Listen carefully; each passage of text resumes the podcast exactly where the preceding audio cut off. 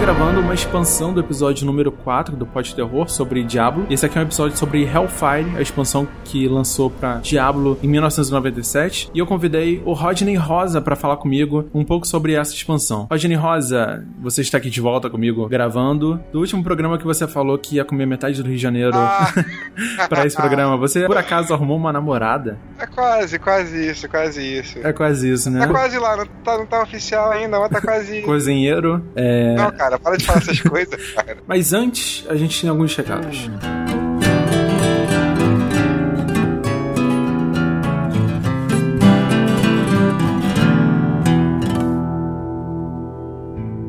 Muito bem, muito bem. Na última edição do Pod Terror, o Pod Terror 4, onde falamos sobre Diablo para PC, lançado em 1996, nós lançamos um desafio. A primeira pessoa que jogasse o Diablo e matasse o Butcher, o açougueiro. Fresh meat tirasse uma foto, tirasse um print screen e tweetasse essa imagem com a hashtag Hall do Terror, não só entraria para o nosso halldoterror.com, como também levaria para casa o guia oficial do Reaper of Souls da editora Europa. A segunda pessoa que tweetou uma imagem, um print screen, levaria a primeira edição do quadrinho Diablo 3, lançado pela Panini em 2013. A primeira pessoa que realizou o desafio foi o Ellison Vieira, de Curitiba, Paraná. Parabéns, Ellison. Levou para casa o guia oficial do Reaper of Souls. A segunda pessoa a participar desse desafio foi o Júlio Chiavelli, ou Chiavelli, não sei dizer, lá de São Paulo, capital. Levou para casa o quadrinho do Diablo 3 da editora Panini. Parabéns. Gostaria de agradecer a todos que participaram desse desafio. Gostaria de pedir que todos que estejam jogando algum jogo de terror, seja no celular, no tablet, no computador, no videogame, tirem uma foto, tirem um print screen e tweet com a hashtag Hall do Terror. Essas imagens vão direto para o nosso site halldoterror.com, beleza? Agora com vocês o episódio sobre Diablo Hellfire.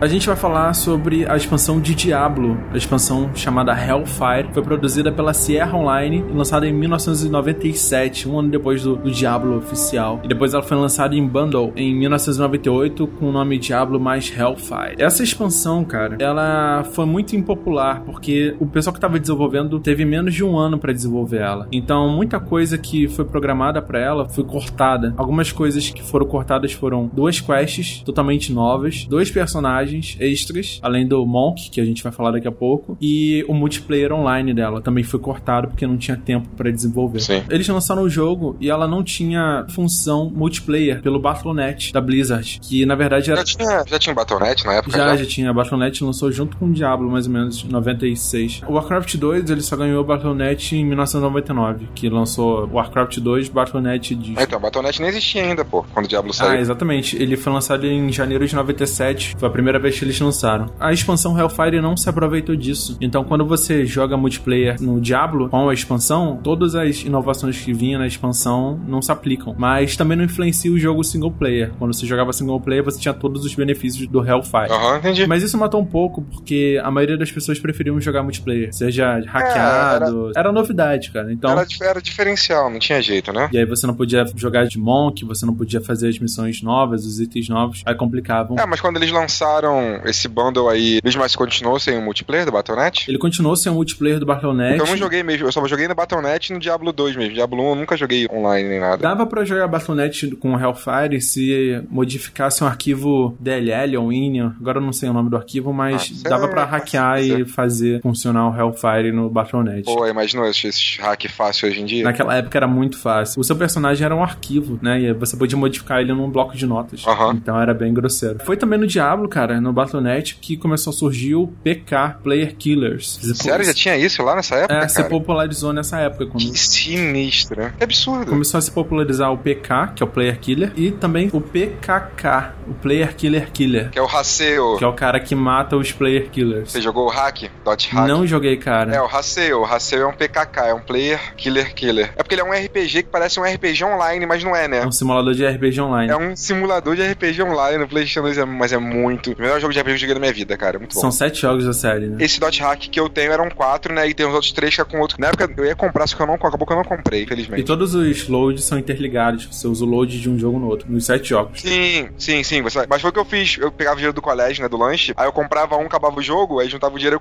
comprava o outro. Aí eu comprei os quatro assim seguidos, um cada semana do colégio. Foda. I said mo. Teve esses problemas de multiplayer, então a galera precisava hackear a parada pra poder jogar multiplayer com Hellfire, mas também aproveitava pra hackear o personagem e ficava a parada absurda, bombada, e deixava o jogo impraticável em alguns servidores. A história do jogo, ela acontece paralela ao jogo principal, no formato de missões e locais novos, e acontece basicamente o seguinte, é um feiticeiro que ele tava realizando um ritual bizarro perto da cidade de Tristan, e libera sem querer um demônio chamado Aham.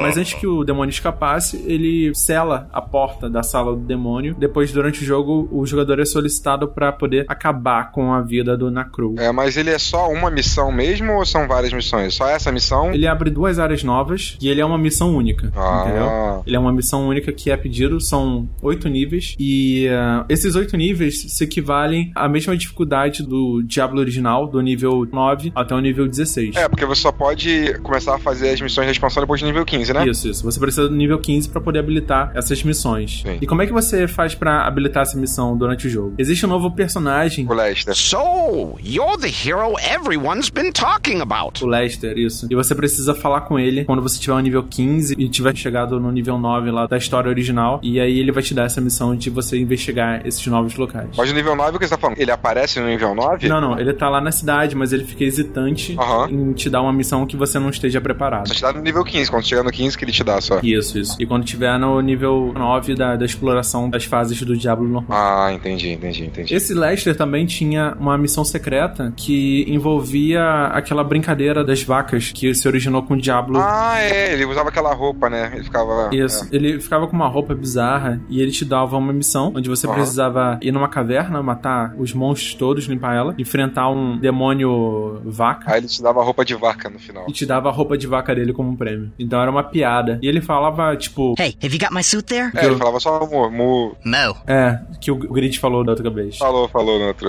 na primeira parte. Look, I'm just a cow, okay? Nesse jogo foi introduzida a nova classe Monk. Que não deveria ser a única introduzida, tinha mais outras duas, mas tudo bem. Aham. Vamos falar um pouquinho sobre a Monk primeiro. Monk era a classe especializada nos staves, né? Os Isso, isso, isso. bastão, bastão, bastão, bastão. E era totalmente nova, né? Diferencial das outras. Your death will be avenged. Eu só realmente não lembro qual era a divisão dela com relação a poderes, né? De dexterity, mágica e força. Como é que era dividido nele. Mas eu imagino que deveria ser igual a do Rogue, né? Eu acho. Ou igual a do Eu feiticeiro. acredito que seja do Warrior mesmo. É, porque no código que tava dentro do jogo, né? No caso, tinham três, né? O Monk, Uhum. o Bardo e o Bárbaro. O Monk era um misto de guerreiro com rogue. Então ele se aproveitava de dexterity e força. Só que ele ganhava mais dano de dexterity do que de força. Então era uma mistura. E ele também tinha uma defesa alta, mesmo sem necessidade de itens. Então era o que fazia ele poder usar armaduras mais leves. E Aham. ele tinha também uma habilidade única, um spell único, igual a todos os outros personagens, que no caso dele, ele destacava os itens do chão do jogo pra você poder pegar ele mais facilmente. Então você usava essa Ah. magia e todos os itens que estivessem no chão iam ficar destacados. Aham, sim. Era uma parada que ajudou muito e É. que foi incorporada sem ser uma magia no Diablo 2. É, aquela normal já era, parecia melhor as Você coisas. apertava Shift, eu acho, ou algum outro botão e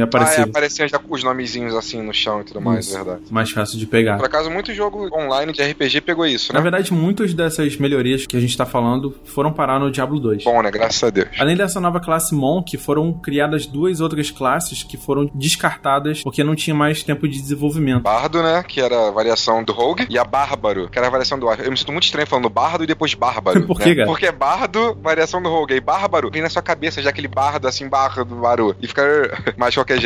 Eram essas duas, né? Eu queria muito. O Bárbaro, eu não, não ligo pra um cara com espada e coisa do tipo. Não, não me importo com essas coisas. Aham. Mas eu queria muito jogar de Bardo. Ia ser muito maneiro, cara. Bardo é o carinha do violão, O né? bardo, a habilidade única dele era identificar itens sem precisar de scroll e não custava mana. Precisava ir na cidade Não precisava, então você não precisava mais do deck Arcane pra identificar também. itens. Muito bom, muito bom. Tanto o Bardo quanto o Bárbaro são personagens jogáveis se você modificar um arquivo de texto. Mas como eles não chegaram a ter todos os models, todas as visualizações Sim, desenvolvidas, na verdade eles assumem a forma de Rogue e de Mago, respectivamente. Mas você pode jogar com os poderes todos dele, mas Isso, você... isso. Mas só que o visual vai ser do. sprite, né? Isso, os os sprites. do- isso. Mas muito maneiro, eu não sabia disso. Não, lógico. O mais legal do Bárbaro, além dele ter muita vida e poder ter muita força, é que ele podia carregar uma arma de duas mãos em cada mão. Uma arma de duas mãos em cada mão. Mas ainda assim, porra. Porra, isso. E era muito roubado. Muito roubado pra caramba. Mas o cara, aquela espada do Guts, Aham. gigante, uma em cada mão, que absurdo. A skill única dele é uma skill chamada Fúria, ou Rage. Ela aumenta a força, a vitalidade e destreza por 12 segundos. Ah, é uma Berserk, né? Isso, seria uma Berserk. É um Berserk. Literalmente, ele, ele é o Guts mesmo. Mas o bizarro é que depois de 12 segundos, ele diminui a vida, a destreza e a força por 12 segundos pela mesma quantidade que ele subiu. Ah, igualzinho o Guts com a armadura de Berserk no final do, do anime. É, Berserk é isso. Se, se você ficar em fúria, tem que matar todo mundo, senão você se fode bonito depois, né? Não tem jeito. Outra coisa bizarra é que ele tem zero de mágica. É o único personagem que não pode. Zero. Ele tem zero de mágica. Apesar disso, ele tem 416 de vida. Bem mais do que o Warrior. Porra. Força dele 255, destreza 55, vitalidade 150. Bem diferenciado as coisas dele, né? Uhum. Quando ele sobe de nível, ele ganha 2 de vida, 0 de mana e vitalidade ele ganha 2.5 pra poder ajudar ao invés de, de mana. Aquele um e meio que no caso era separado entre os três, passou um ponto pra um e meio ponto pra outro, né? Entendi. O bardo era totalmente balanceado. Ele tinha mágica igual a destreza igual a força. Ele era igual o Rogue. E era igual ao Rogue. Então ele tinha essas habilidades. I am not impressed. Além disso, foram introduzidas novas armas, anéis e armaduras. E a grande novidade foram óleos que aumentavam temporariamente os stats dos itens. E alguns desses óleos aumentavam a durabilidade do item pra É sempre. meio bizarro, né? A ideia, né, é legal. E, novamente, isso foi algo novo e posto em outros jogos. E no Diablo 2 também. Mas óleo, né, não é tipo uma poção ou uma coisa que você toma. É um óleo. Você se unge, né, com a parada pra aumentar o status temporariamente. Aham. Visualmente, o óleo era igual a uma poção no chão, entendeu? Era uma cor diferente, né? Isso era, era amarelo e tal. E ele só durava por um jogo, então se você morresse ou se você saísse do jogo, o óleo perdia o efeito. Entendi. Era uma ideia que foi implementada depois no, no Diablo 2 com as runes, com as pedras e tudo mais. Mas no Diablo 1 também teve runa na expansão também. Não igual ao Diablo 2, mas teve, né? As runas que foram introduzidas eram, na verdade, armadilhas que você jogava no chão. Eram armadilhas de fogo, elétrica ou de transformar o inimigo em pedra. Então, volta e meia você podia comprar essas runas do ferreiro ou da bruxa. Volta e meia você pegava em baús e o inimigo deixava cair uma. E essas runas é basicamente uma armadilha de mágica. Uhum, muito útil. Principalmente se você for rogue, né? Ou atacar a distância, joga no chão, como tem aquele lance, né, que a gente já falou da velocidade, que de todo mundo é igual, você não aumenta a sua velocidade, né? Você não tem como correr mais rápido que um monstro. Então a runa acaba te dando uma vantagem absurda. Se você for rogue, né? Pra você atacar de longe. Porque atacar como guerreiro não adianta muito, porque você vai estar ali a armadilha, mas você tem que estar perto pra bater do mesmo jeito, né? Não faz diferença. É, exatamente. Mas eu acho que essas runas perdiam um pouco de eficácia depois dos, sei lá, nos últimos níveis, quando o dano delas é muito significante e é, só mesmo as runas de transformar em pedra fazem um efeito legal. Aham. Pode ser isso. O Hellfire também adicionou uma página nova de magias, que seria a quinta página. E nelas, vou te passar o link. Passa, passa o link, passa a Zelda também, por favor. Passa o link e passa Zelda? Por quê?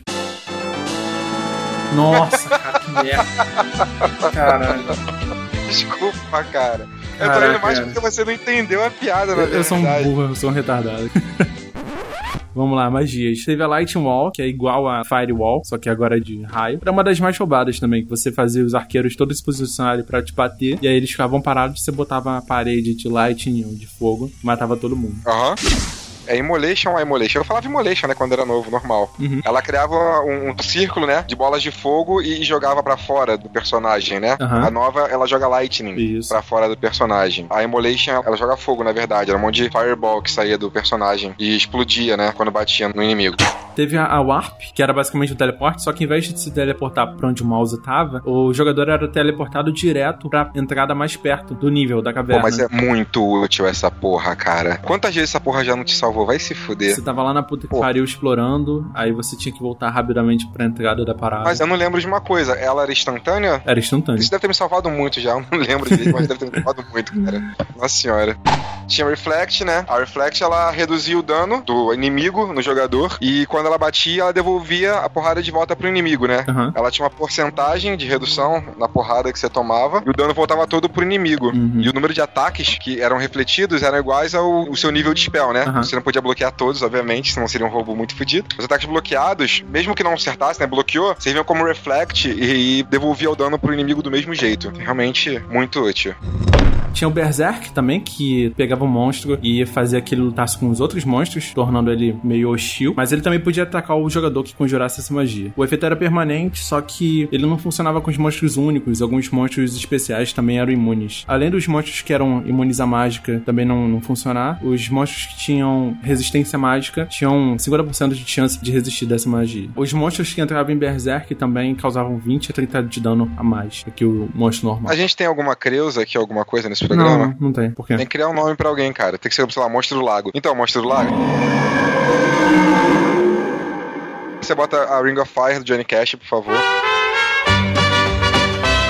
E a, a Ring of Fire é igual a Firewall, né? Uhum. Não tinha diferença nenhuma. A única diferença dela pra Firewall, a Firewall era uma linha reta. A Ring of Fire, ela fazia um Ring of Fire onde você quisesse. Não tinha essa coisa única pra frente, né? Aham, isso mesmo. Então você escolhia pra onde ela ia, você botava o lugar e ela ia. Mas tirando essa facilidade a mais de usar, era a mesma habilidade da Firewall, tinha a mesma força dela. Basicamente a mesma coisa, um pouco melhor.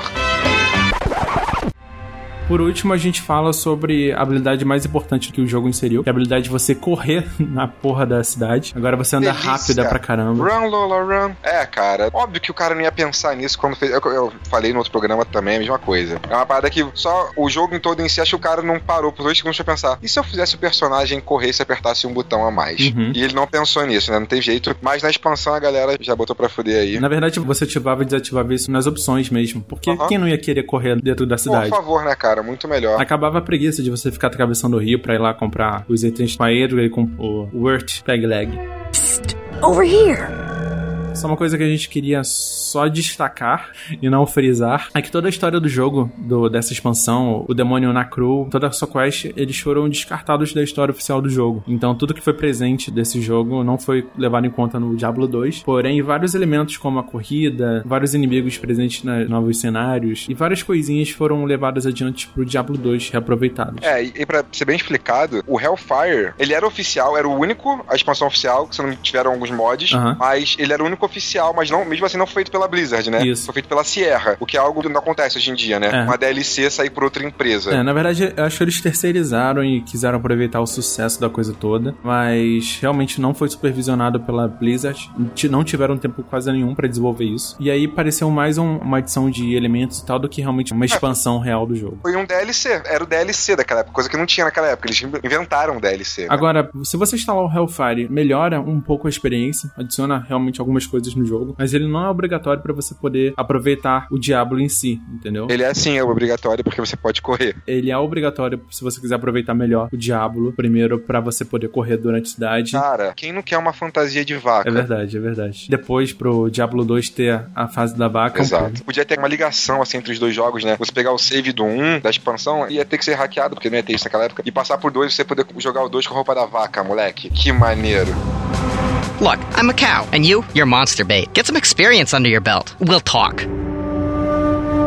Gostaria de agradecer muito o Rodney Rosa que voltou com a gente pra poder falar um pouco sobre o Hellfire. É um programa rapidinho só pra gente adicionar as coisas da expansão. E quem quiser encontrar o Rodney Rosa nas internet, onde é que o pessoal pode te encontrar, cara? Nos mesmos lugares de sempre, Facebook, que é Rodney Rosa, Twitter eu não tenho quase usado pra nada, eu tenho voltado a usar um pouco por causa da, da produtora, mas eu tenho usado mais o Twitter da produtora, da Ruído Produções, se alguém tiver uma banda, precisar de serviços, estamos aí. Exatamente. E eu sou o Fernando Ticon, do Pod Terror. Você pode encontrar o Pod Terror no Alvanista, que é o alvanista.com.br podterror, no Twitter, que é o twitter.com.br podterror, Facebook, facebook.com.br podterror. Ah, eu vou parar de falar essas porra, cara. É um saco. Todo podcast faz isso e ficar Ah, repetindo. Eu, eu vou copiar e colar e vou, enfim, vou colar várias vezes. podterror.blogspot.com, podterror.tumblr.com. Onde você quiser encontrar, nós estamos em todos os lugares. Você tem que fazer que nem o pessoal do Papo de Gordo. Ah, como é que é? Dudu Salles? Sa- Dudu Salles, Dudu Salles. Eduardo, eu falar Eduardo Salles, olha só de intimidade, Eduardo. O Dudu Salles sempre fala as coisas e a mulher dele. E onde a gente encontra não sei o que? Aí ela fala. E onde não sei o que? Aí ela fala tudo. Só que bom, você tá aí sozinho.